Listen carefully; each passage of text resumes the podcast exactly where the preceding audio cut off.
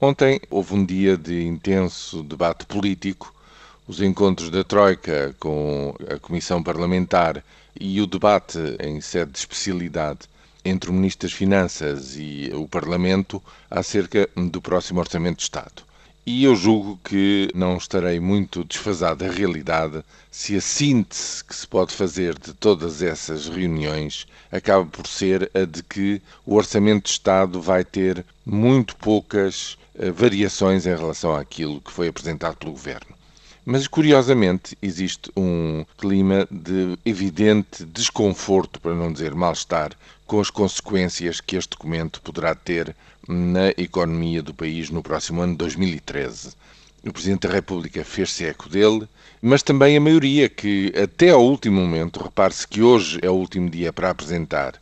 propostas de alteração na especialidade do documento, dizia eu, a maioria continua a dizer até ao último momento que o projeto, que a proposta pode ser melhorada, sinal de que não estão satisfeitos, continuam a insistir em que haja uma troca de menos impostos e, em contrapartida, mais cortes, mas até agora não se vê grande abertura por parte do Ministério das Finanças para aquilo que vai sendo dito. Bom, hoje é o dia da apresentação preto no branco das alterações que se pretendem conseguir. Ficou claro que as alterações por parte do Partido Socialista, já para não falar nos outros partidos da oposição, serão liminarmente recusadas pela maioria e, portanto, no essencial, talvez haja uma mudança, admito eu, na sobretaxa de solidariedade, em vez de um corte de 4% adicional, talvez se recue para 3,5%. 3,5% é, é meio mês, talvez seja